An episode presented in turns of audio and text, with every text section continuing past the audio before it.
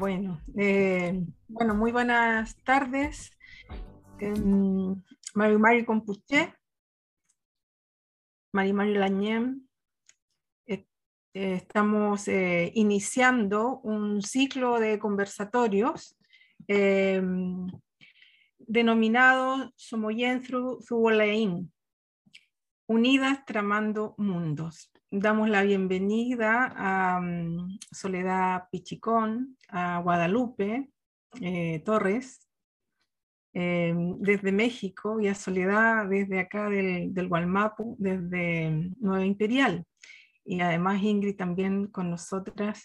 Eh, vamos a saludar en primera instancia a la Universidad Católica de Temuco, que nos acoge nosotras somos estudiantes del doctorado de estudios interculturales y mm, eh, hemos tenido la idea de ampliar nuestras conversaciones más allá del Gualmapu y es así como estamos iniciando un conversatorio con mujeres de distintos territorios. Esta idea de conversar a distancia es para compartir saberes, haceres entre mujeres de distintos espacios, con distintas experiencias, y por, e, por, ello estamos iniciando esta conversación con mujeres ligadas al bordado y a la textilería mapuche.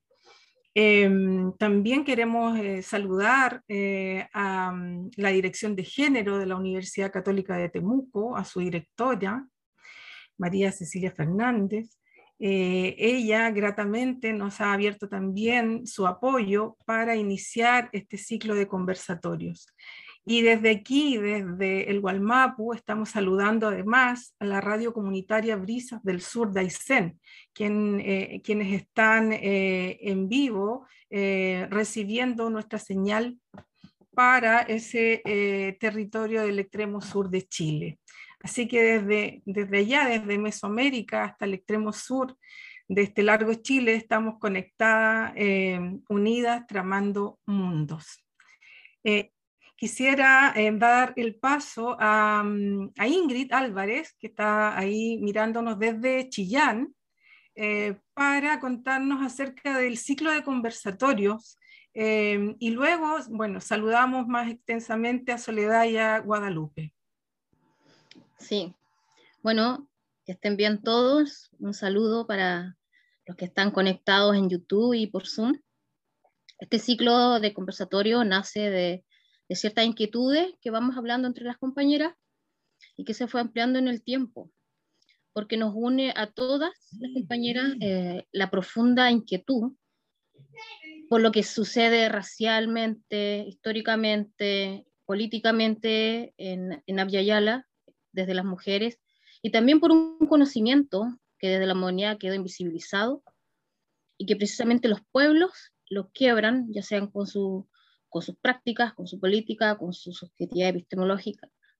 Por lo tanto, situarnos desde lo racial, desde nuestra localidad, de nuestro territorio, era súper importante y eso todas las compañeras del doctorado en estudios interculturales lo, lo congeniamos, tenemos la misma idea, entonces nos unimos y hicimos este ciclo, que son cuatro conversatorios, este primer conversatorio em, es sobre hilos y lanas para tratarlo, ¿no es cierto?, mucho más allá de lo que siempre se, se trabaja.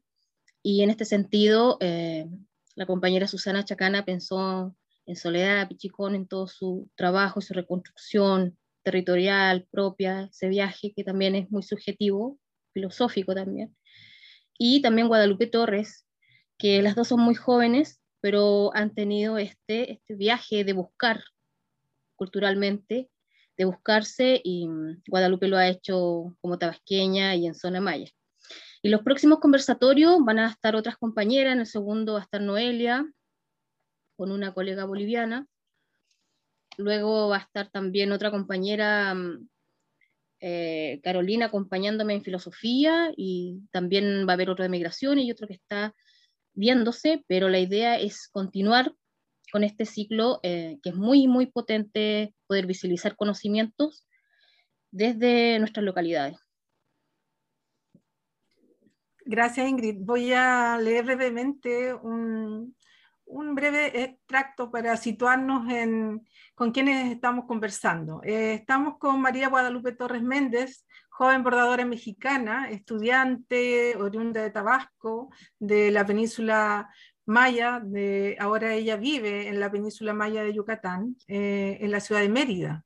Desde allá estamos conectadas con eh, María Guadalupe, o Lupe, que creo que es como, como le dicen sus conocidos, sus amigos. Em, ella aprendió bordado yucateco a los 15 años de edad, muy pequeña, con diferentes mujeres de su, de su espacio, de su territorio. Eh, ellas son especialistas en hilo eh, contado, en punto cruz y en hermosos bordados que integran eh, las blusas como la que ella lleva puesta. Ahí nos contará mucho más de esos bordados.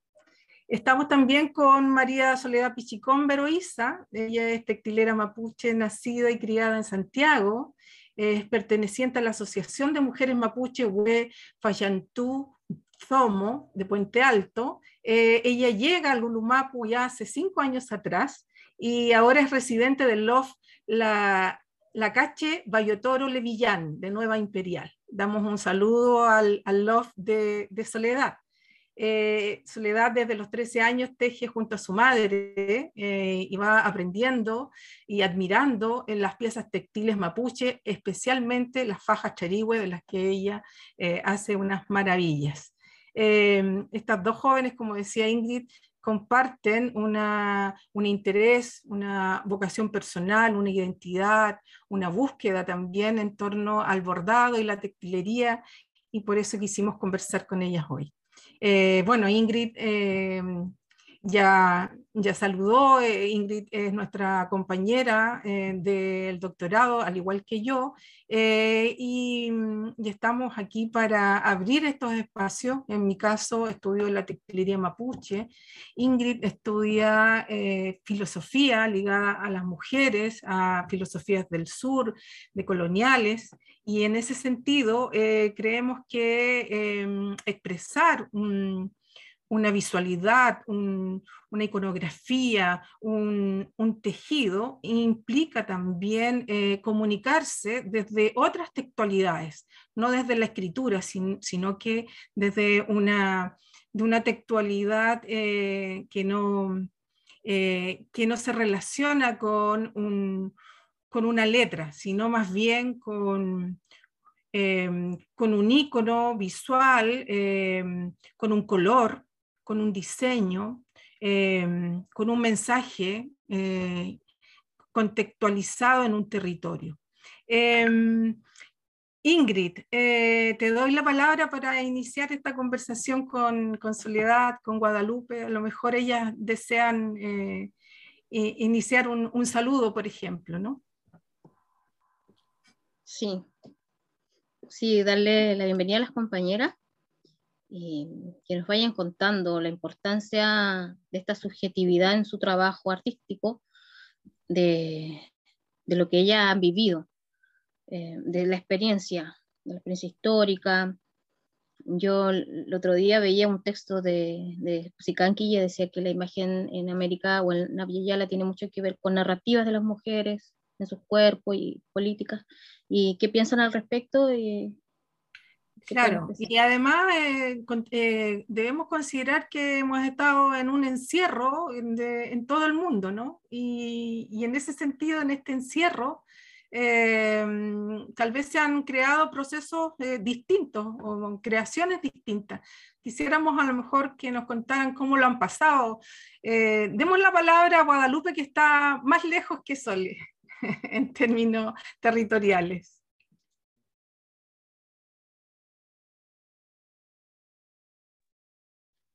Primero que nada, buenas tardes. Muchas gracias por la invitación. Es un honor para mí.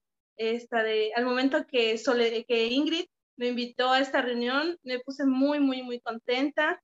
Es, es un orgullo, la verdad, de poder representar em, el bordado que realizo, que es el, el el punto de cruz y el punto de lomillo, que son que van de la mano, que son del mismo, de la misma región que es el sureste del país de México.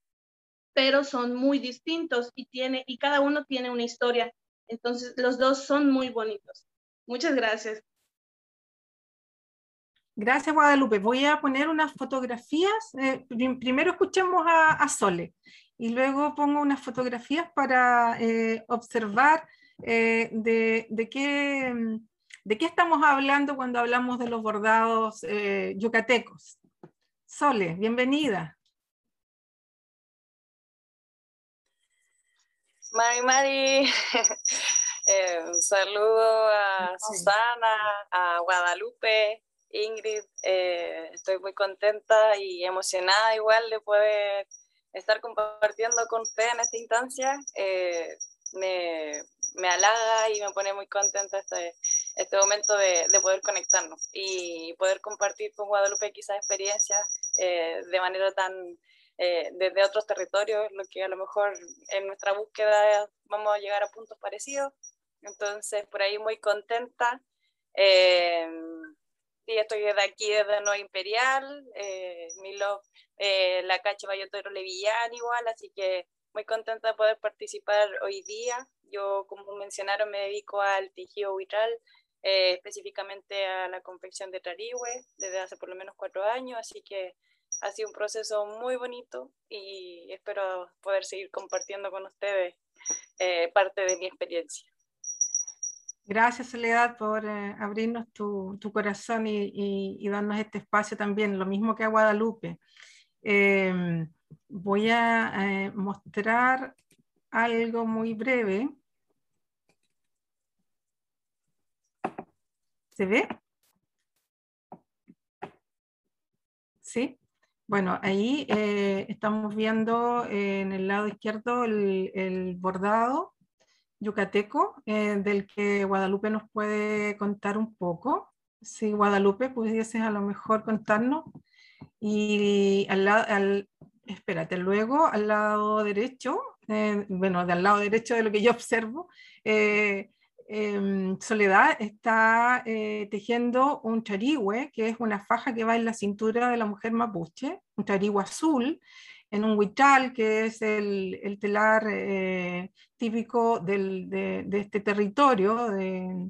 y mm, eh, en ese sentido es un, telar que, permite hacer esta, eh, este ñimín, ¿no? que, es la técnica básica del, del charigüe, que implica que hay un, un icono o un, dibujo o un laboreo, como también en otros territorios le dicen, que va en distintos colores por un lado y por otro del, de la faja. Em, ¿Puedes ampliar la, la, imagen, por favor? Vamos a ver si podemos ampliar la imagen. ¿Ahí? ¿Se ve mejor? Abajito, abajito, donde la copita que te dijimos. ¿Ahí? Ahí. Bien, gracias. Ahí, vemos entonces eh, la elaboración de la faja y la elaboración de los bordados que, que, realiza Lupe.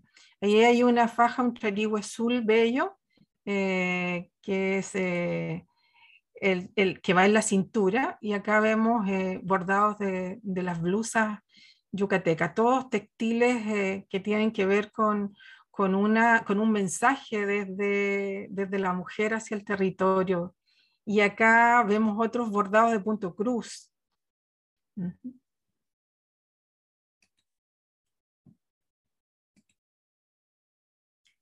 Lupe, cuéntanos cómo son estos bordados.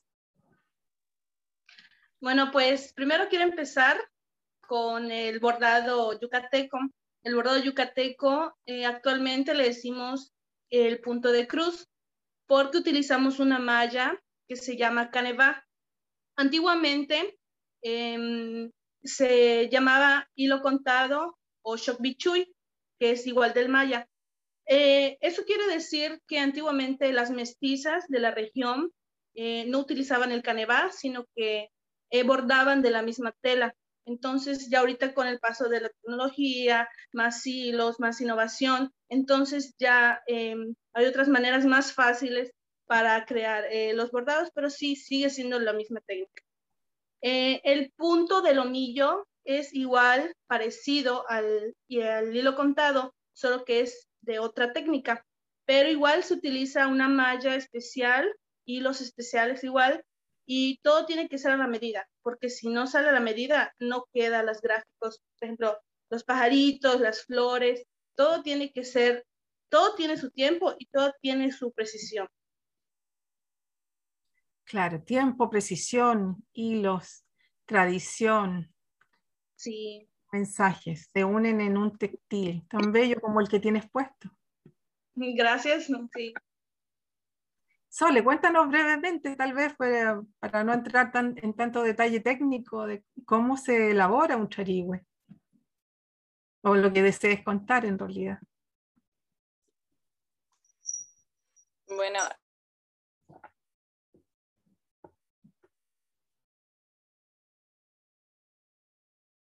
Oh, se nos quedó pegada Sole.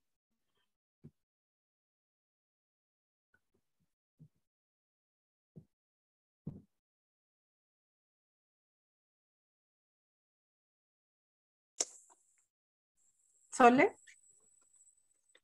Ahora sí, perdón. no te preocupes. Cosas de la conectividad. Sí, puede pasar que aquí en el campo se nos, mm, nos, corta un poco la conexión. No, pero brevemente, sí, bueno, el telar, como se pueden ver en, en las imágenes, eh, yo en estos momentos dejo en telar circular por el tema de espacio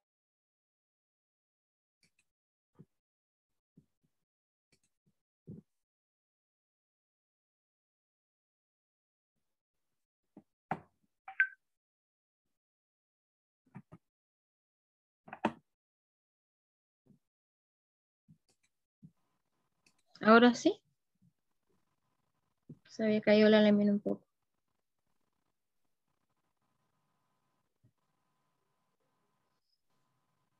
¿Sole?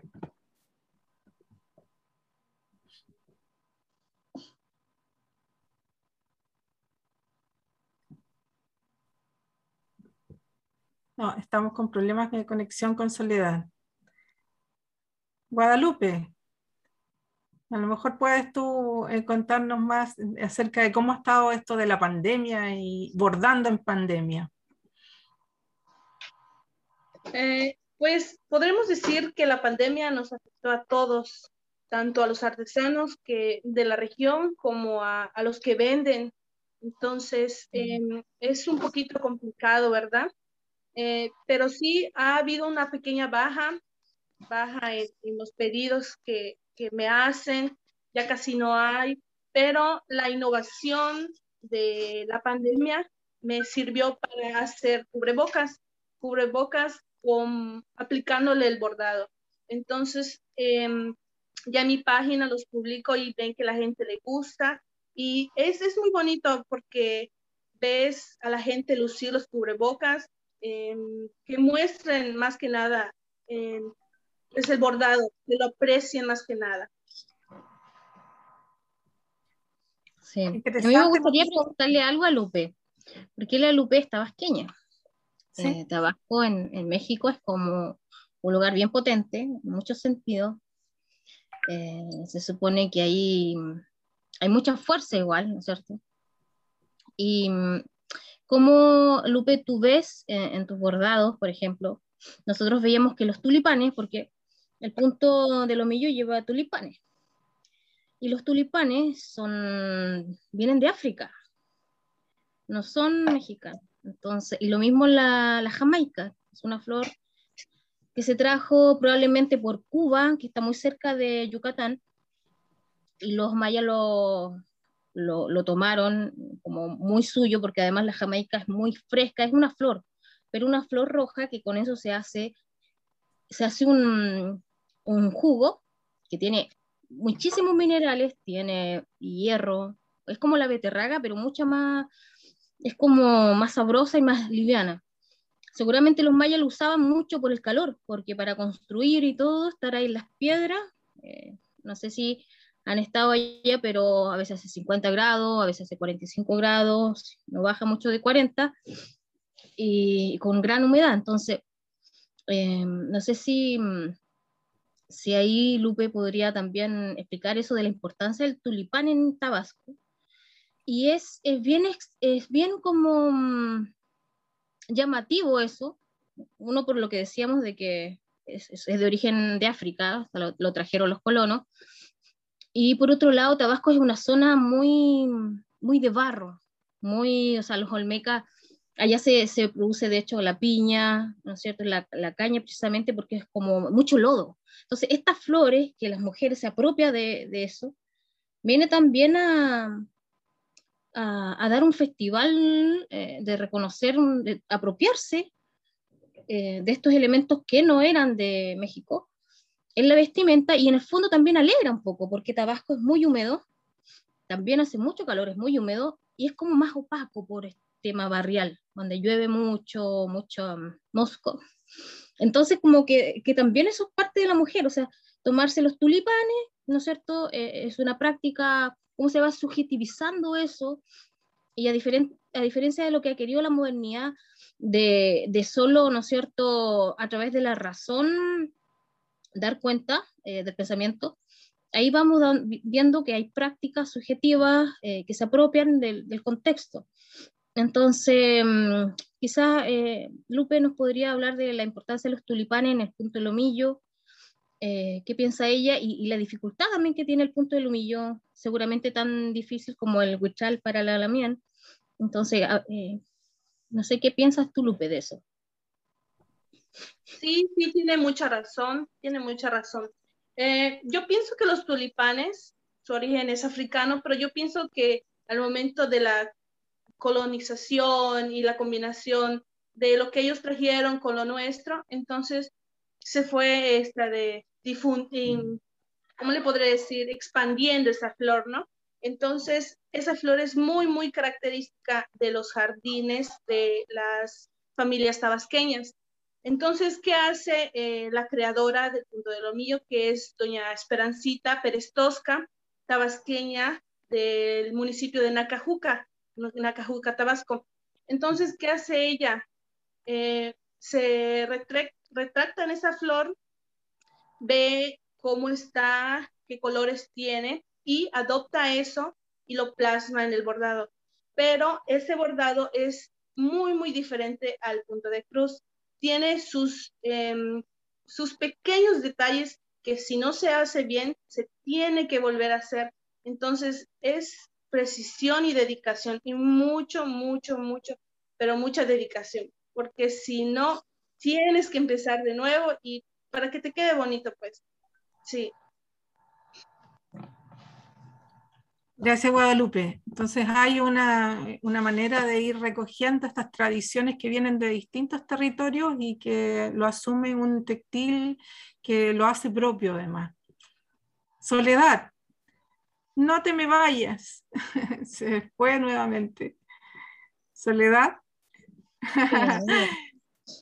ya que estamos hablando de, em, de, de, diseños e iconografías eh, que se plasman en un textil, Sole, eh, tal vez tú nos puedes contar acerca de, de, de cómo se, se, recogen o se deciden los, los diseños que van en un, en un charigüe cómo, cómo tú vas eh, tomando ciertas decisiones para lograr ese, ese charigüe, esa faja.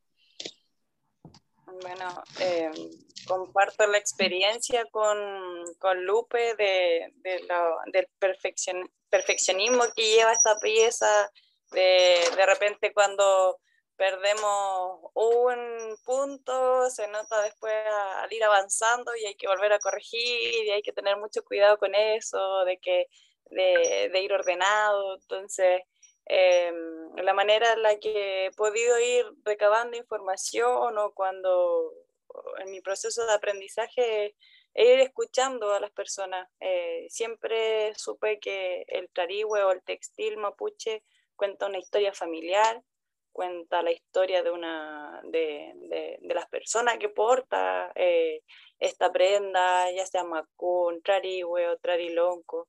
Entonces se da un espacio bien bonito de, de, escuchar, de conocer el territorio, de, dónde vienen, eh, por ahí la identidad del color o el nivel de la familia, el diseño que, que, los va representando. Entonces tiene todo este, este desafío que muchas veces eh, hay diseños que, que se, han, se, han, ido perdiendo con el tiempo y, y llega una papá y con un trarigo antiguo de su familia intentar eh, sacar el diseño, entenderlo, ordenándolo. Entonces, hay, una, hay que tener una, una paciencia, dedicación en esto, entonces eh, es bien detallado el trabajo que hay que hacer, pero poco a poco he ido aprendiendo gracias a las conversaciones con la artesana, eh, con otras también igual, el, el cómo vamos eh, mejorando y, y, y reforzando más las piezas textiles. Gracias, Sole. Sí, se te escucha muy bien y tal vez vamos a tener que continuar un poco así oscuras con la Sole porque como está en el campo, en zona rural, con difícil conexión de internet, eh, eh, se nos cae un poco eh, esta conexión cuando, cuando te vemos y te queremos escuchar y ver también. ¿ah? tú, a Sole, ahí tienes un charigüe para mostrarnos.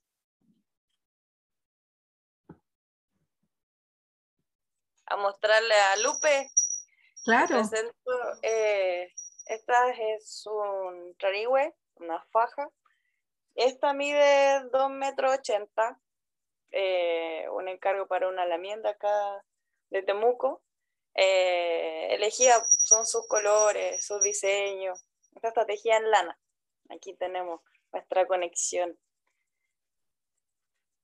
Esta es, eh, esta prenda se utiliza aquí, parte de la vestimenta de la mujer. Y, y, por ejemplo, se le podría preguntar por qué azul para que supiera Lupe. O sea, ¿cuánto tiene que ver el territorio, eh, eh, la elección del huichal? Y si es algo que se conversa con la familia antes, hay un subú antes, ¿no es cierto? Y se pregunta o algo, o, se toma sola la decisión de encargarlo el ¿cómo, ¿cómo es el proceso para que Lupe pueda saber? Sí, bueno, acá eh, se da la conversación, no sé, por ejemplo, la cordillera, se tienden a utilizar amarillo, más verde o rojo, por así decir, y ya la gente que es más como, como del centro acá de Temuco, más hacia la costa, tiende a utilizar como este azul, o cuando hay tejidos para hombres jóvenes, los, los dicen que son ellos los que utilizaban, tenían la tendencia a utilizar este color azul en el textil. Entonces, eh, por eso, debido a la conversación con ellos, lo que quieren presentar aquí es, la elección de los colores, pues sus colores. O sea, es como un acto de comunicación también, es lo que se quiera decir, para lo que el otro también como sepa lo que está comunicando a través de, también del WeChat? Eh, yo siempre lo entendí así. Mi abuela siempre dijo que el, el, textil era nuestra forma de comunicar o e, es donde se contaba la historia la familia. Eh, entonces es muy importante, no sé, si tenía más diseño, más vida tenía la persona o cosas así, dependiendo del nimin que tenía. Entonces va muy ligado al querer contar algo. Claro, y por otro lado tiene que ver con la cintura y con la fortaleza del vientre, ¿no? Del querer cuidar, proteger. Claro, para, trabajar, por ejemplo, en el campo se requiere siempre de esa fortaleza de la espalda. Eh, los varones usaban eh, el, el charigüe de, hombre para trabajar. Eh, en rojo también se ha visto que el rojo fortalece, que, le da esa posibilidad de, relacionarse con tal vez con la sangre, con la fuerza. Y, y, por allá los colores también, Guadalupe, me imagino que, que tienen que ver con, con un mensaje, ¿no? Tú, por ejemplo, llevas ahí una linda blusa, ¿cómo se llama tu blusa y, qué, tipo de, de, bordado tiene? Esta es una blusa yucateca. Es diferente a la, a la de Tabasco, que es la de Punto del Lomillo.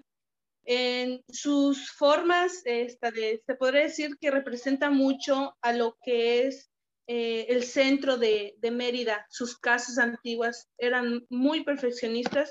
Entonces, de ahí la forma y también hay infinidad de diseños que se le puede poner. Este, por ejemplo, son de cardenales. Si una persona o una señora me dice, ay, bueno, esta, ¿me puedes hacer una blusa de talla esta y esta, pero quiero que sea de rosas.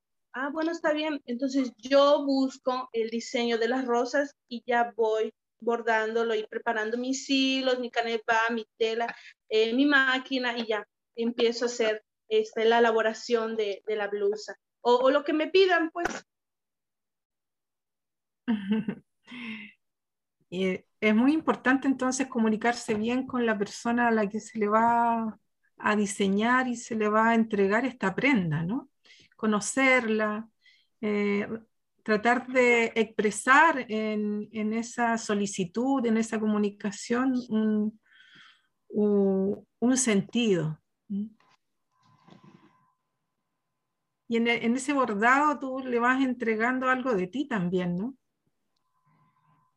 Sí, claro, se le pone algo de más, esta de algún encaje, cada, cada eh, artesano le pone su detalle y su dedicación a, a, cada obra que hace. La verdad es, es, es muy bonito, es muy bonito. Cuando yo salgo y veo a otras señoras que tienen sus hipiles, eh, sus ternos, sus blusas así como esta, yo digo, wow, qué bonito, ¿no? Esta de cada, cada artesano tiene su, su talento.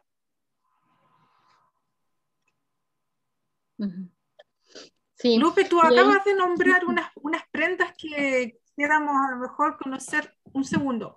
Eh, perdón, sí. Ingrid, solo que ella nombró un terno y para nosotros los ternos acá son eh, los que usan los varones. Entonces no. me parece interesante ver, eh, eh, saber de qué hablas tú, Lupe, cuando, cuando nos hablas de los ternos de, de las mujeres. Está bueno. Eh, pues, ajá. Bueno, ¿tienes el, fotos el traje por ahí? Ajá. O por ahí un terno a mano. Creo que por en la diapositiva hay alguna imagen que, que aparece un terno. No sé si lo quieran poner para que vean la gente. Yo intenté ponerlo y no, no, no sé si.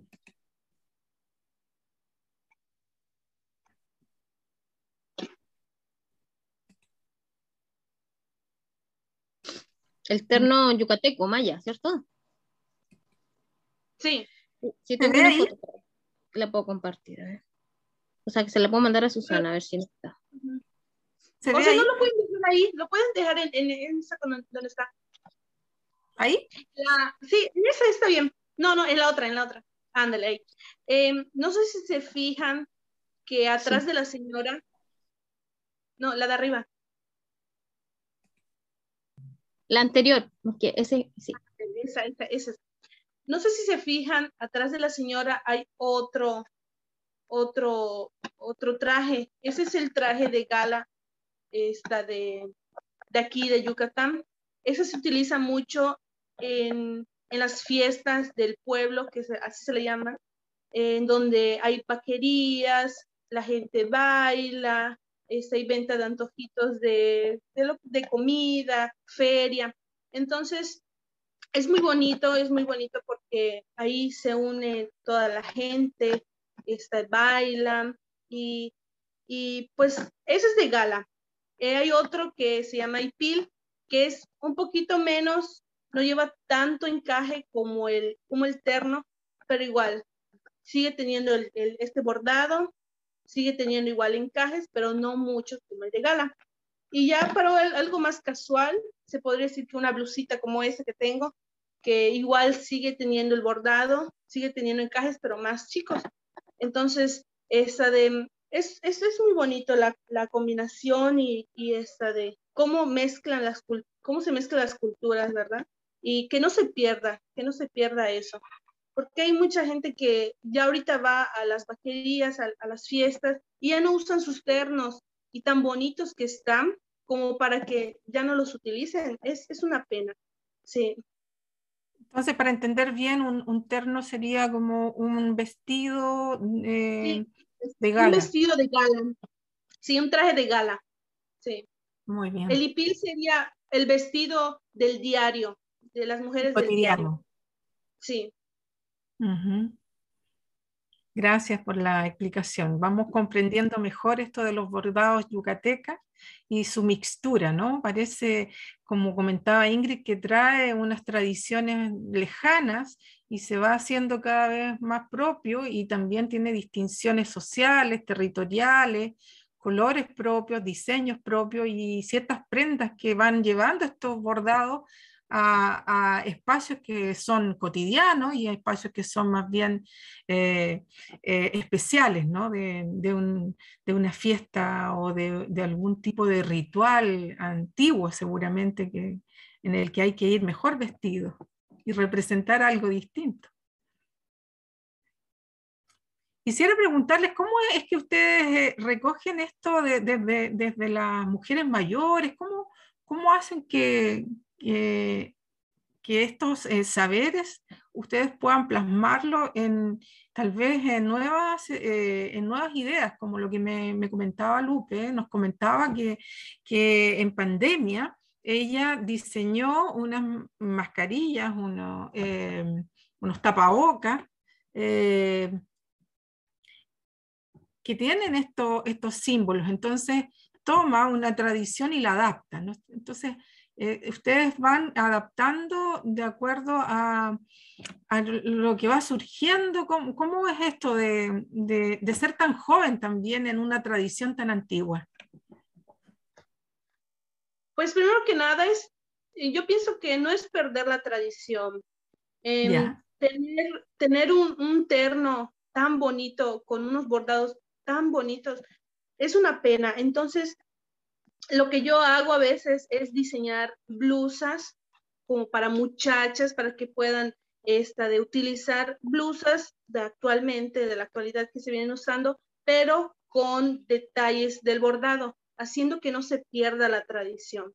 Entonces, eh, ahorita en pandemia, lo que hice fue esta de hacer los cubrebocas, hacer cubrebocas y agregarle esos, esos bordados dependiendo la gente me decía, bueno, hazme unas flores, hazme eh, algunos artistas igual, ¿no? Como, como Freddie Mercury, la imagen, y yo busco en internet, trato de buscar diseños y que no sé qué, y hasta que lo hago. Entonces, es muy bonito combinar lo que te gusta con un bordado.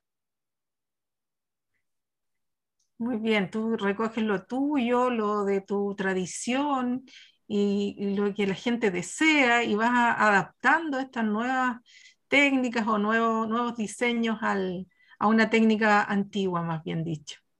¿Mm? Sí.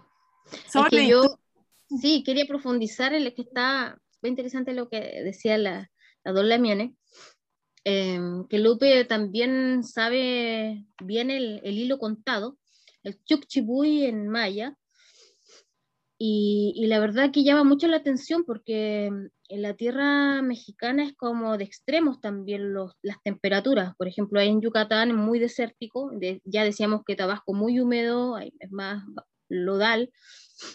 Y sin embargo, también eh, como el huipil en maya significa vestimenta adornada. Es como que todo tiene su, su, su significado, como decía Lupe. Entonces eligen el blanco porque cuando, cuando ustedes vayan a, Yucatán, todas las lamienes andan con los huipiles blancos, la mayoría son blancos en, con flores. Entonces, uno hace esa analogía porque debe ser muy difícil haber sobrevivido los mayas, bueno, que estaban desde Guatemala hasta Tabasco, debe haber sido muy difícil eh, sobrevivir y, construir también en esas temperaturas. Entonces, claro, con tu huipil, con ese rojo que significa sangre, con el blanco que significa esperanza, no sé si eh, Guadalupe está de acuerdo y que podía, mm, que es, es, como bien potente eso, como la relación entre, como el mensaje que decía la, la, la, la mía en soledad, Chicón, que se quiere dar lo que se quiere comunicar, es decir, estás en un ambiente realmente es agreste Yucatán. Em, entonces, pero tú te pones tu huipil que es blanco y que con colores, y, en el fondo también, y, que se va resignificando. Y eso es lo otro que decía Lupe, porque yo veía muchas lamienes en Yucatán con crop top, huipiles, pero crop top, cortito, mostrando el ombligo, y también con diseños no solo eh, como Sokchibuy, sino que otros diseños más modernos. Entonces ahí se van, y, las mismas lamienes andaban en las, en las protestas por el Tren Maya, entonces como bien, como se demuestra también el poder en esas prácticas desde lo que se defiende también. Entonces no sé si ahí Lupe quiere agregar algo y que si está de acuerdo o no está de acuerdo con lo que yo le, le estoy explicitando. sí, sí, es, es, muy cierto lo que dice mi, mi compañera. Em, es, es muy bonito, la verdad, es muy bonito ver que aún en estos tiempos hay gente que, que le gusta, que le gusta, que valora más que nada la, la, los bordados y la tradición. E igual he visto mucha gente que ya ahorita denigra mucho lo que es la artesanía, empieza a decir, ay, es que está muy caro y que, y que por qué lo hacen así y que no sé qué, pero es que ellos no saben el valor, no saben el tiempo que se le lleva, que se lleva a hacer un, una obra de arte, así yo le digo la verdad, porque es, hacerlo, sentarte desde que amanece hasta la noche, a veces se te pasa la hora de comida y, es, es, un, es un show, ¿no? Pero es, es muy bonito. Al final ves tu trabajo ya terminado y dices, wow, yo lo hice, qué, qué, qué bonito, qué, o qué talentosa soy, ¿no? Porque no cualquier, no cualquiera persona lo hace. Entonces sí, sí, es, es muy bonito, la verdad.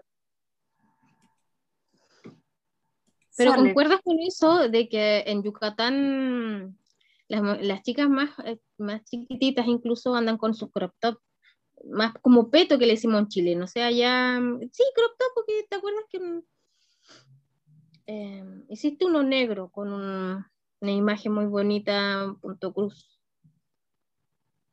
Entonces, eso me, también es súper interesante. Sí, sí es lo que decía hace rato, esta de poner o incorporar a lo moderno esta, la tradición, la tradición del bordado. Sí.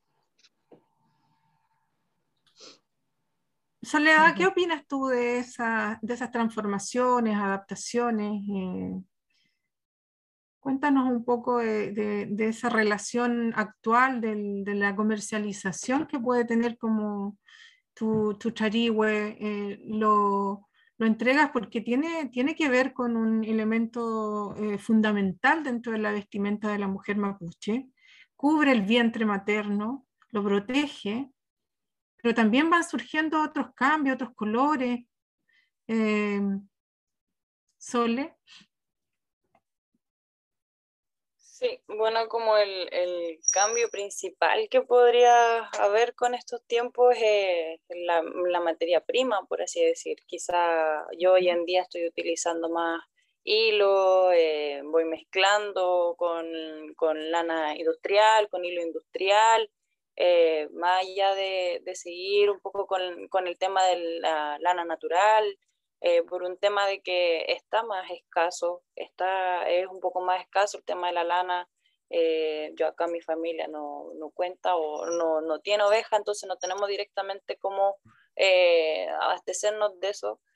Y, y, por ahí uno va tomando lo que es más accesible y en eso es como lo que se podría cambiar en estos tiempos, así como de innovación en diseño y cosas así, ahí no, porque ahí todavía no, no, creo que no ha sido necesario y creo que es importante mantener como las figuras eh, tradicionales, eh, pero ahí los colores sí van cambiando, los, los, hilos que llegan, eh, muchas veces uno, uno por encargo dice hay colores como fucsia, más, más brillantes, como más iluminados y más coloridos, por así decir, y, y, resulta que personas mayores, mujeres mayores, quieren esos colores.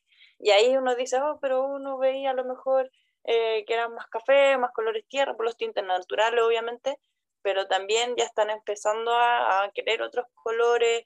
Em, con lo que van combinando su tuculugún, su vestimenta, sus paños. Eh, entonces por ahí eso como que es lo que va cambiando, como lo que se ha ido en estos tiempos se está dando, o me pasa y lo he ido viendo yo en, mi, en mis tejidos. Bien, vemos entonces diversidad de transformaciones y adaptaciones de acuerdo a las realidades que, que ustedes viven. Hay una carencia de materias primas, hay una mm, eh, necesidad de proteger esos recursos, Sole. Ahí hay un tema interesante, ¿no? De, cómo mantener esta tradición, la artesanía, la protección de, la artesanía, y cuando vemos que, es difícil llegar a las lanas, por ejemplo, o a, ciertos eh, teñidos naturales, cómo acceder a eso. Sí, eh, también el tema del territorio, o sea, cuando en una familia ya poco a poco van eh, quedando con, con menos tierra para tener eh, su animal o para poder criar ovejas, a lo mejor ahí es donde uno dice, chuta, ya hay que hacer el cambio, ya no está para, para tener ovejas o a lo mejor el tinte en las hojas que utilizan para sacar el verde está mucho más lejos, eh, eh, ya no, no, no, no, cuentan con un bosque cerca para ir a recolectar las fibras vegetales, entonces ahí es donde uno dice, chuta, ya, ahí también llega esto de, de la anilina también que se utilizan estos otros colores, entonces ha ido cambiando.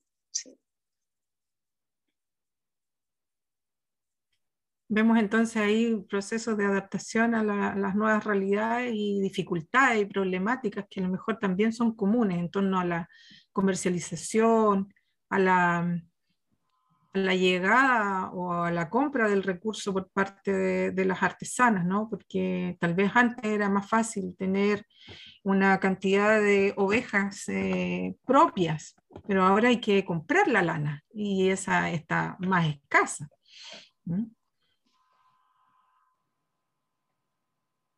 Sí, hoy en día, bueno, con el tema de la pandemia pasó eso, y empezó a haber escasez de, de lana, eh, hoy, en esto, hoy en día está siendo difícil poder encontrar lana fina, bien hilada. Eh, está complicado un poco. ¿Cómo lo haces tú, por ejemplo? Eh, no, a mí la pandemia me ha llevado a ir probando diferentes marcas de, de, hilo, de lana, en torcero, ir mezclando yo también lanas que tengo o muchas veces hay gente que también le pido ya cuál, lo, que quiere, si quiere lana natural y ellas me traen la lana y los colores que, que quieren. Ah, cuando ahí te van a hacer un encargo, tú dialogas con la persona y esa persona te puede llevar la lana. Sí, sí, llegan a la casa muchas veces o algunas veces y conversan y ya, yo quiero esto, tengo esta lana, tengo estos colores, quiero esto, esto. Y ahí se va dando la conversación de lo que yo quiero. ¿Y en los casos de las machis, Sole, te ha tocado hacer tarigüe de machi? Eh, sí, sí me han encargado de tarigüe o mantas. Me encargaron una vez igual. Eh, y ahí, claro, en las redes sociales uno puede compartir imagen del trabajo que uno hace, pero hay ciertos diseños que también uno los va cuidando, va protegiendo también porque son como identidades, y un trarigüe también, como es tan personal, eh, uno va protegiendo también eso. Eh, hay son pedidos especiales, a lo mejor, o no sé, sus combinaciones o, sus diseños. Y ahí ellos me cuentan, o quizás para poder entender qué es lo que están queriendo decir en, este, en ese ñimín. Sí, bueno, el ñimín entonces es ese, símbolo, ese dibujo que, tiene esa doble, cara, ¿no? Que si se fijan en el, en el charigüe, eh, el símbolo del Ucutuhue aparece blanco por una parte, azul por el otro. Entonces, ese ñimín eh, concentra una información, un, referente muy importante para la mujer, como relacionado con la vida y con el vientre materno. Eh, y eso eh, además se ha mantenido. es un símbolo que, ha ido perdurando en el tiempo, por su importancia seguramente, ¿cierto, Sol? ¿Será así? Sí, es característico igual y además em, tiene una importancia súper valorada para, para, para, los viejitos. Si uno ve los trarigües antiguos, está presente el locutúe y ahí ah, tiene unas pequeñas variaciones según el territorio, pero, pero se mantiene esa forma y se respeta igual. Entonces, eh, se mantienen en estas prendas de solamente tratar de dibujarlas solamente en, en el trarigüe. Claro. Ingrid. Sí, estaban haciendo unas preguntas bien interesantes en el chat, pero antes de eso, eh, preguntarles también a las, compañeras o que nos, nos, hablen, más bien dicho, sobre su rol como mujer, eh, o sea, cuáles son los obstáculos que han visto en sus prácticas eh, con respecto al trabajo. Em, y desde ahí también, ¿qué, qué valores pueden ustedes expresar a diferencia, ¿no es cierto?, de, de otros tipos de trabajo en, los mismos bordados. El otro día hablamos hace un tiempo también con, con Lupe de eso, o sea, de ahí un, una, una, ética en el mercado donde todo se tranza, ¿no es cierto? Y donde parece que todo eh, tiene un precio o puede ser eh, adquirido, pero el bordado también yucateco tiene su forma de ser muy de un, de un prestigio o de un, de una autoridad, muchas veces los ternos. Que, claro. Y, que las ñañas no, no las, probablemente las que usan las ñañas, eh, que también se ven en Oaxaca, no las usan siempre las chicas más jóvenes, los, los huipiles son distintos. Entonces, bueno, ahí su rol de mujer, o sea, cómo se ha visto, si se ha visto mermado o piensan que la han excluido eh, eh, en sus prácticas de, de, arte, digamos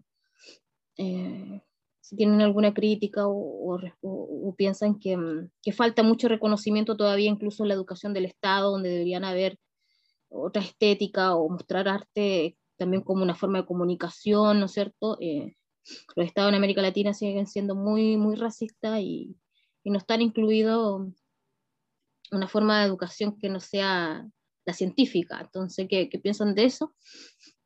las compañeras.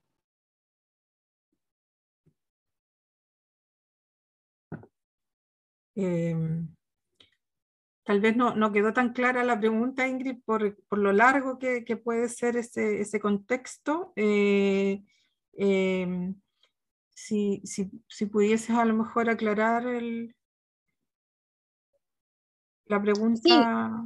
Desafíos que ven ellas en su práctica de trabajo y, y cómo cuando están insertadas en la educación también estas mismas prácticas eh, qué desafío les pondrían, ¿no es cierto? Por ejemplo, en, en, Gualmapu también no está integrado lo que se llama Kumel Tun, eh, que tiene que ver con toda una forma de educación distinta, con otros valores que se van conversando, como decía la, la mía en soledad, hay un subú que, es familiar, hay ciertos valores. Entonces, ¿cómo ven ustedes eso? Si no, me ayuda un poquito ahí a, traducir la pregunta, Susana. Pero más que nada las prácticas. Sí, lo, que entiendo que, mm, que hay un, un, deseo y una búsqueda eh, eh, política de, de, introducir transformaciones hacia la educación de, la, de las mujeres en general, eh, de los hombres, en términos de conectarnos mejor con estos saberes, ¿no? y, cómo, cómo, poder hacer esas transformaciones cuando eh, la, la, educación está tan centrada en, en, los saberes occidentales. Ahí es donde hay que, que hacer a lo mejor unas propuestas desde la interculturalidad de la que nosotras mismas como estudiantes estamos aquí aprendiendo junto a ustedes. Eh, ¿Cómo ven ustedes el rol eh, que tienen las mujeres en, esa, en esos procesos en Latinoamérica, mujeres artesanas, mujeres textileras, mujeres bordadoras.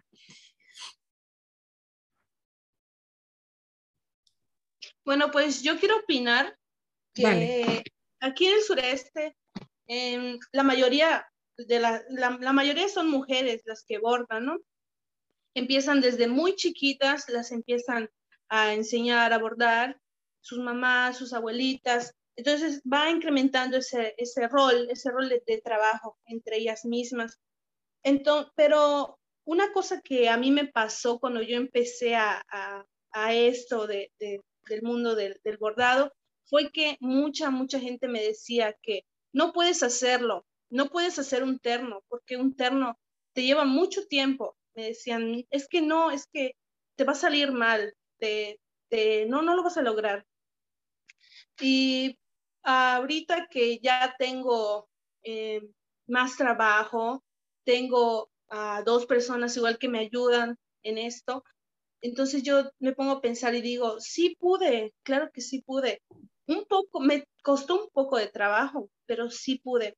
Entonces yo pienso que sufre un poco, un poco discriminación la mujer en, esos casos. También se podría decir que denigran en nuestros, nuestros vestuarios.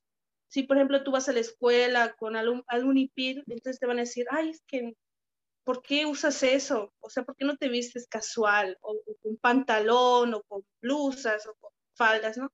Entonces ahí, ahí viene la discriminación hacia la mujer.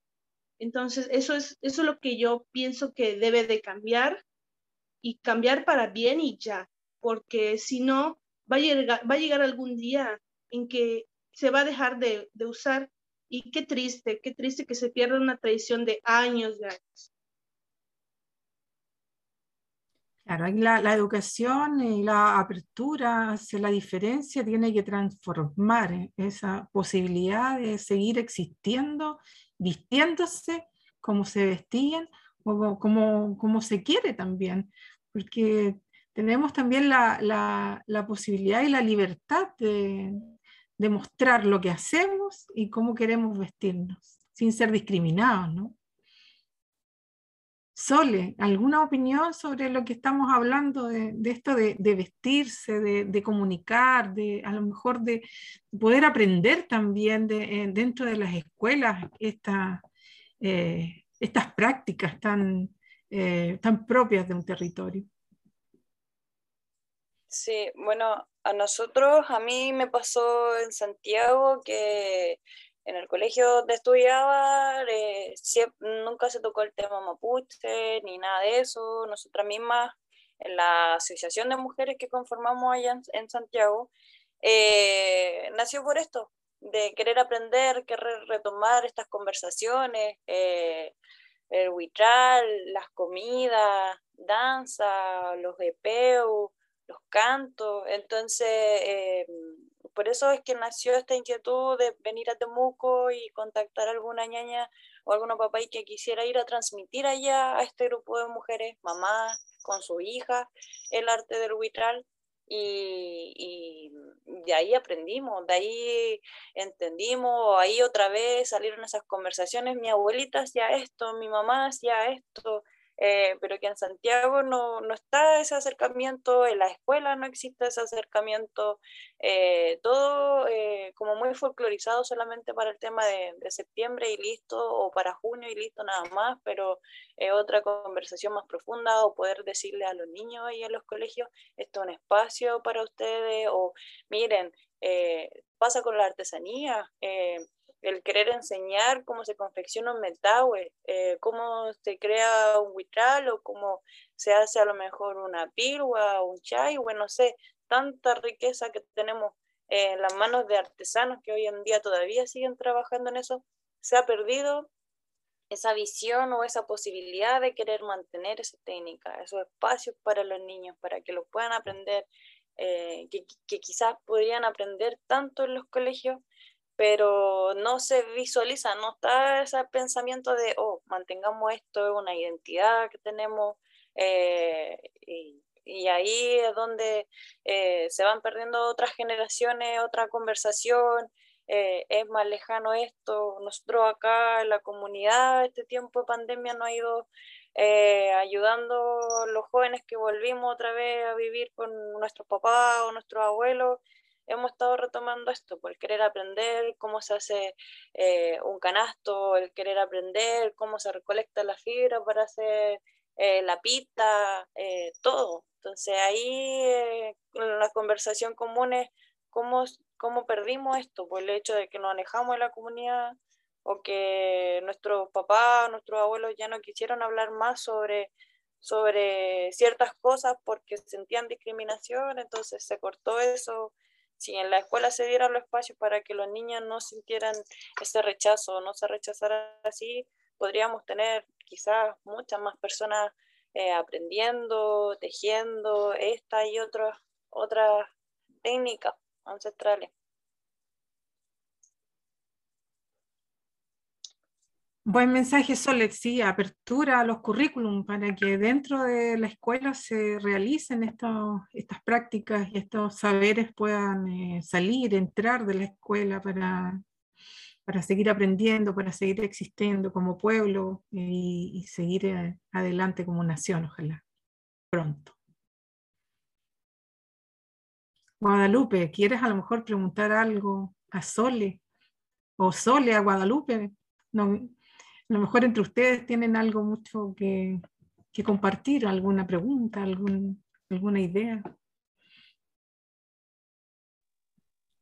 Eh, a mí me impactó un poquito, me impactó bastante em, el color que dice ella que, cada, que cada, cada forma tiene un color, cada distinto. Ahí sí no, no le entendí un poquito.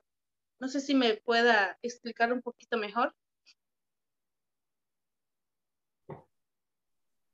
Sí. Vamos a ver si me acompaña el internet. Eh, bueno, en esta faja o esta pieza textil eh, que yo confecciono de manera personalizada, el color que predomina en esta es el azul, por ejemplo. Ya, o en este caso el diseño es el azul. Pero otra, una persona me puede encargar a lo mejor otra de un color rojo o que predomine más el verde o que predomine más el amarillo o otros colores. Y en eso va cambiando y en eso va tomando la, la identidad esta prenda. Si tiene más o menos diseño en los bordes, en las orillas.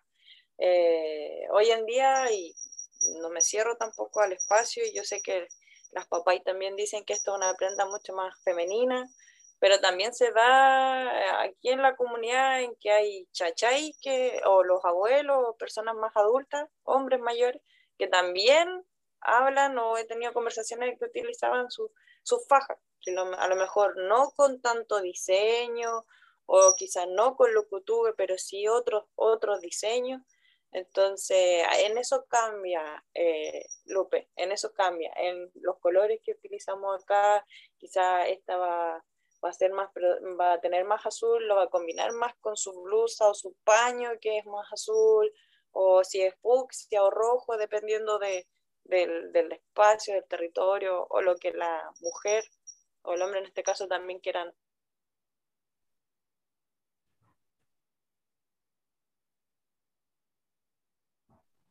Me ha quedado un poquitito pegada.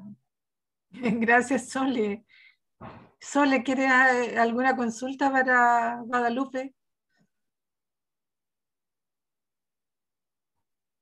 ¿O alguna opinión o algún comentario? Sí, no, mi pregunta, eh, ¿sigue la conversación o, esta técnica? ¿Existen estas conversaciones entre su mamá o parte de sus hermanas o su misma familia? ¿Están conectadas a través de este, de este bordado hoy en día? Sí, sí, la verdad que sí. Em, mi mamá, mi mamá es la que le gusta un poquito más el punto del omillo, el que se, el que se hace en Tabasco, porque a ella se, le facilita un poquito más porque padece de la vista, entonces casi no ve. El punto de cruz, eh, como el de aquí, ah. es un poquito más fino, es más fina la, el, hacerlo. Entonces, em, pues evita, evita ayudarme en esta, pero en el punto de lo mío sí, la verdad que sí me ayuda bastante mi mamá. Sí, a veces eh, se me junta y me dicen, señoras, hazme una blusa, así, otra aquí, otra aquí. Entonces se me juntan hasta a veces cinco blusas y yo digo, chispas, ¿cómo le hago? Entonces, mami, ayúdame, vamos, vamos, y lo hacemos y sacamos el trabajo adelante. Sí. Sí, a mí, a mí de repente me pasa también con mi mamá que ahí, ahí me cargan más de una prenda y me falta tiempo y es, madre, ¿puedes ayudarme? Bueno, ya, también te ayudo a hacer un tarigo. Qué bonito eso. Sí, sí, claro que sí. Sí, es precioso porque son aprendizajes y apoyos mutuos y cada una a lo mejor eh, entrega algo a la otra, se comunica de otra manera. Y cuando se termina un objeto textil debe ser también un orgullo y se lo muestra uno a la mamá y, y, también se critican, ¿no? Me imagino cuando no queda tan bien. Sí, sí, sí, llega a pasar. A veces le digo, mami, aquí te saltaste un punto y lo tienes que volver a hacer. Y me dice, no, ¿cómo va a ser? pero es, es bonito, la verdad, ese diálogo que tienes con tu mamá. Y a veces hasta poderla ayudar, decirle, no, es que lo tienes que hacer así. En vez que ella te enseñe, tú le enseñas, ¿no? Pero sí, es, es muy bonito, la verdad. Ingrid, ¿hay alguna otra pregunta? Yo estoy leyendo una acá, pero son como, las voy a leer igual, pero creo que, que, son muy, eh, a lo mejor detalladas y profundas, porque dice, eh, Violeta Tapia, ¿será posible que nuestra compañera maestra textil yucateca nos platique un poco sobre su cosmovisión, su iconografía de los bordados, el lomillo y el cruz?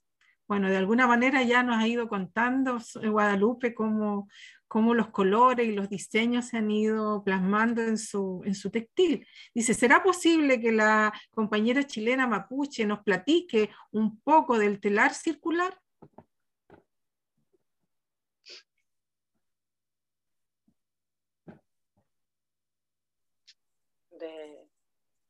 ¿Quieres que le, comente un poco sobre el telar circular? Bueno, eh, más que nada eh, es ir tejiendo, como dice el telar, de manera circular por un tema de espacio. Se ha estado utilizando esta nueva técnica. En sí, el telar, el ubitral mapuche es largo. La prenda de textil es una pieza muy larga. Si el tarigüe de 3 metros va así preparada las hebras para esa dimensión, pero en este caso hay como una especie de de mejoramiento o, por así decir, adaptación del espacio, es que se utiliza una nueva técnica para urdir de manera circular y así el tejido solamente va ocupando un espacio y va girando en el, en el No, no puedo explicarlo de otra manera porque eh, no tengo mi, mi aquí cerca para, para mostrarlo, pero, pero como una forma de, de aprovechar el espacio. Eh, si mi, mi, telar mide de dos metros, voy a poder sacar una pieza por lo menos de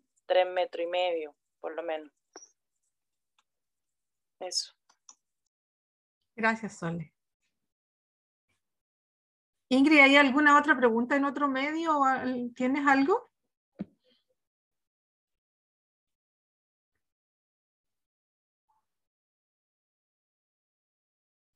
Guadalupe, a lo mejor quisieras aportar alguna idea a la pregunta del, punto cruz y eso, no sé.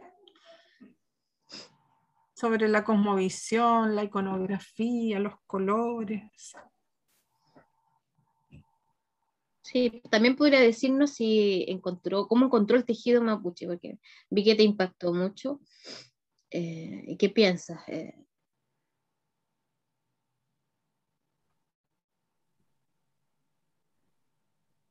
Pues pienso que es un trabajo muy bonito y muy dedicado como todo, ¿verdad?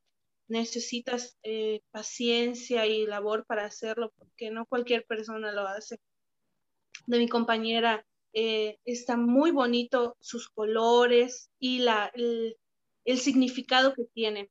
Eh, hay algo parecido igual con el bordado tabasqueño, esta de los, los flores de los tulipanes representan los colores de las regiones. Por ejemplo, hay flores en rojos que representa el centro, azul que representa los ríos que abundan mucho en el estado de Tabasco, el amarillo que representa la chontalpa, la sierra, eh, que es en color verde las hojas, y ahorita se le incorpora el color morado que representa los, los pantanos que hay, que hay en Tabasco. Sí, entonces es, es muy bonito, ¿verdad? Cada, cada color tiene un significado que pues representa de, de igual forma a la región en donde estás. Gracias, eh, Guadalupe. Yo creo que mm, eh, hemos ido relacionando estos dos saberes y, estas prácticas tan lejanas, pero con varios elementos comunes en torno a algunas problemáticas, por, una parte de comercialización, a, la importancia de las significaciones, de, los, de la iconografía, de la dedicación, del tiempo especial que hay que darle para, para que este, e, este textil finalmente llegue a manos de su portador o portadora. Em, ¿Quisieran ustedes, a lo mejor, para ir finalizando esta conversación, Ingrid, Guadalupe, Soledad, em, dar algún mensaje en torno a cómo se proyecta este tipo de artesanía o este tipo de, arte textil eh, en el futuro? ¿Qué, debiese ocurrir para seguir existiendo en, los territorios en los que ustedes viven? Hay ciertas problemáticas que están atentando contra este tipo de prácticas cómo ir eh, sobrellevando esas problemáticas, resistiéndolas y avanzando para, para, para seguir en el tiempo.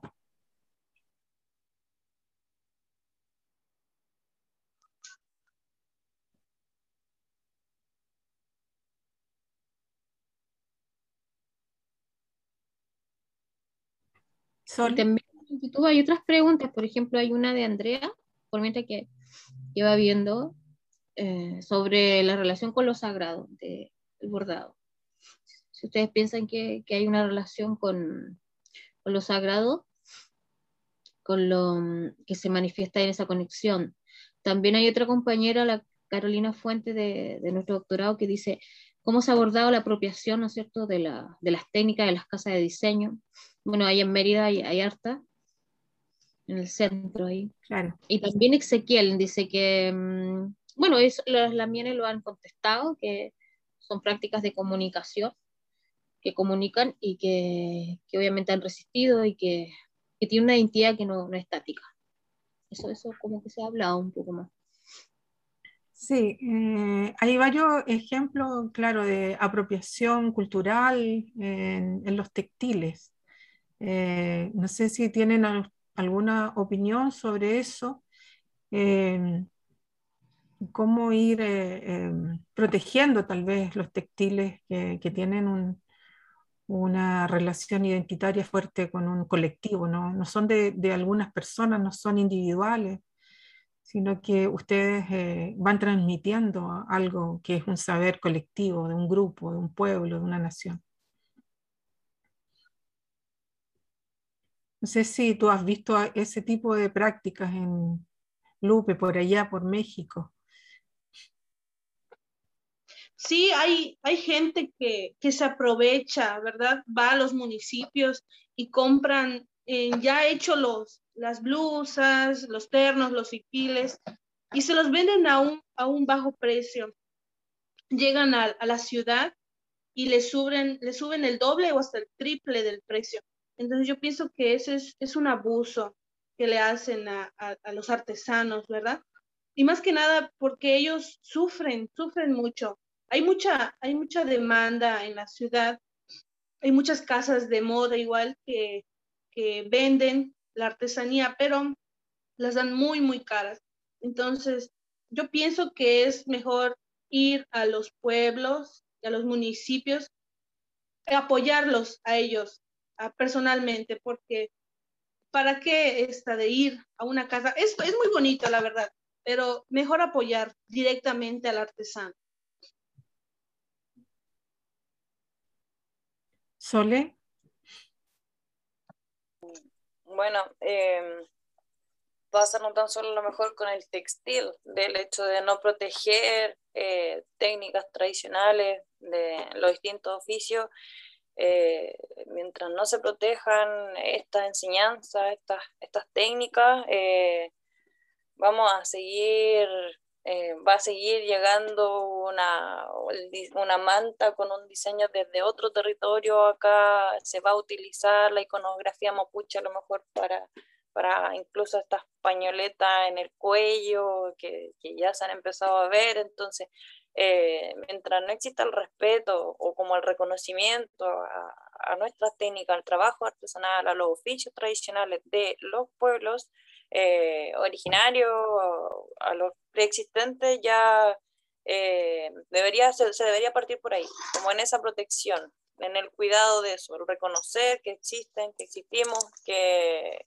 que estamos presentes y, y, que no es una cosa de, de, ah, esto sí, esto no, se está perdiendo un poco el, el respeto en ese sentido de, de querer utilizar eh, cualquier diseño mapuche para cualquier cosa, para cualquier tela, para cualquier lugar y, y eso ahí hay una problemática porque eh, no existe esa protección, esa, esa protección hacia ese trabajo, hacia ese oficio. Eh, yo creo que ahí es donde hay que poner un poco más más de cuidado, eh, la gente igual aceptar que no es una cosa de que el textil o, no solamente el textil, sino que otras, otras, otros oficios, eh, muchos vienen todavía por tradición familiar eh, y hay un respeto ahí en la enseñanza, en el cómo, cuándo y qué hacer y eso es lo que se debería seguir marcando o, que la gente lo siga entendiendo de esa manera. No es como solamente, ah, ya, yo voy a hacer esto porque sí, al menos en mi, opinión. Entonces,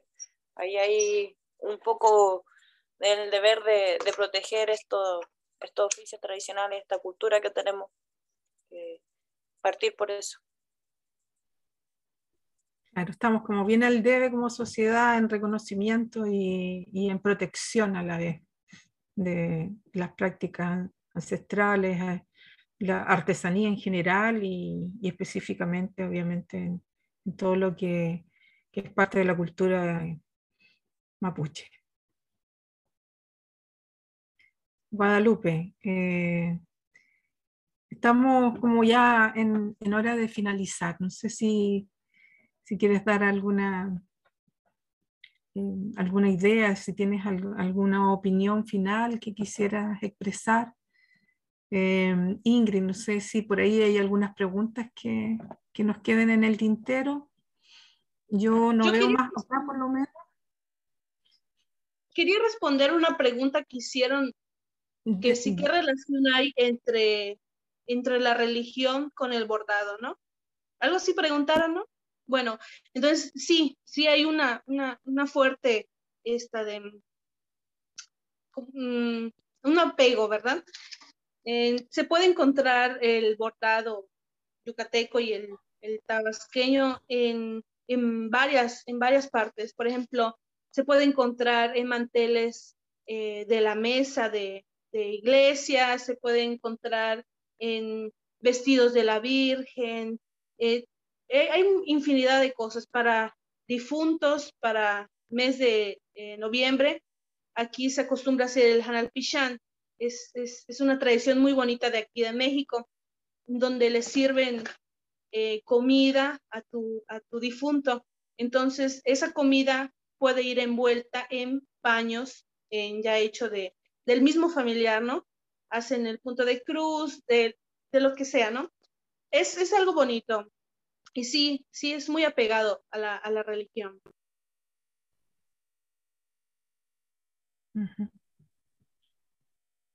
Gracias, Lupe. Súper interesante.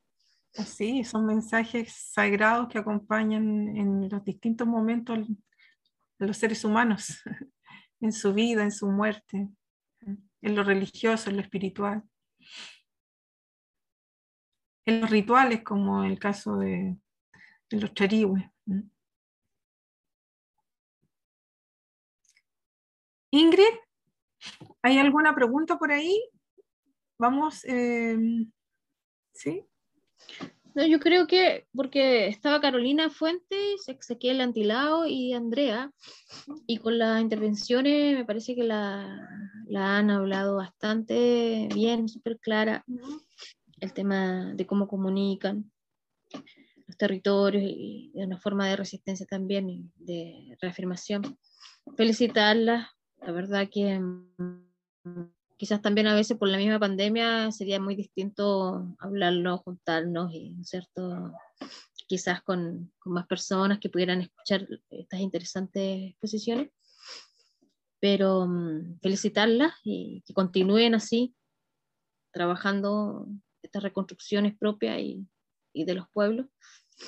Y dejarlo invitado para septiembre, que va a haber otra compañera que se llama Noelia en segundo conversatorio. Sí, queremos agradecer a Guadalupe Torres desde Mérida, México, por todo su encanto, sus bordados, su juventud, sus mm. ganas de seguir adelante para ella, para su mamá, para su familia, ¿eh? que, la pandemia eh, pase y puedan eh, expandir su, su arte. Lo mismo le queremos agradecer a Soledad Pichicón desde Nueva Imperial, que abrió su espacio, que tuvo que trasladarse incluso desde su loft, porque ahí había menos conectividad. Y, bueno, y ella nos cuenta cómo eh, el charigüe es parte de la vida de la mujer mapuche y, cómo ella ha ido adaptando también eh, su propio quehacer a estas necesidades de materias primas y de, y de, la, em, de las solicitudes también de las personas con las que se conversa y, y, se llega a un, como a un acuerdo, ¿no? Eh, un acuerdo en torno a, lo que la persona desea transmitir y lo que en este caso la textilera puede también ir aportando en esa comunicación. Sole, ¿quieres decir algunas cosas finales?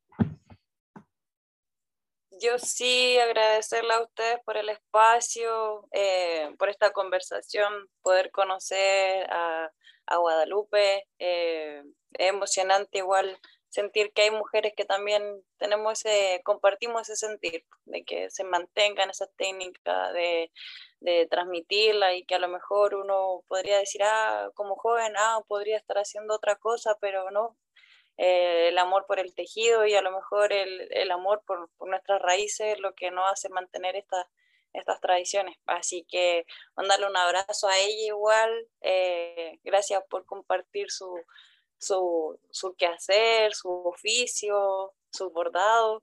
Eh, muy, muy agradecida por eso y a ustedes por el espacio, que esperamos seguir compartiendo con ustedes y escucharlas las próximas conversaciones que tengan. Desde aquí a del Love Lacache vamos a seguir escuchando sus conversaciones.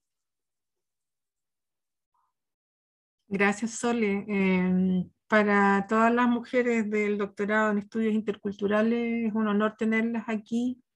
Yo sé que nuestras compañeras nos escuchan y, están aquí también eh, agradeciéndoles, mandándoles un abrazo a la distancia hacia Nueva Imperial, hacia Mérida, hacia Chillán, donde está Ingrid, hacia Huichahue, donde estoy yo, eh, estamos distantes, pero con el corazón cercano y, muy, muy agradecidas de, de ustedes. Eh, son muy jóvenes y, y esa también fue una razón por la cual eh, quisimos invitarlas, porque de esa manera vamos también proyectando que estos, estas prácticas, estos saberes se mantengan en el tiempo, ¿no?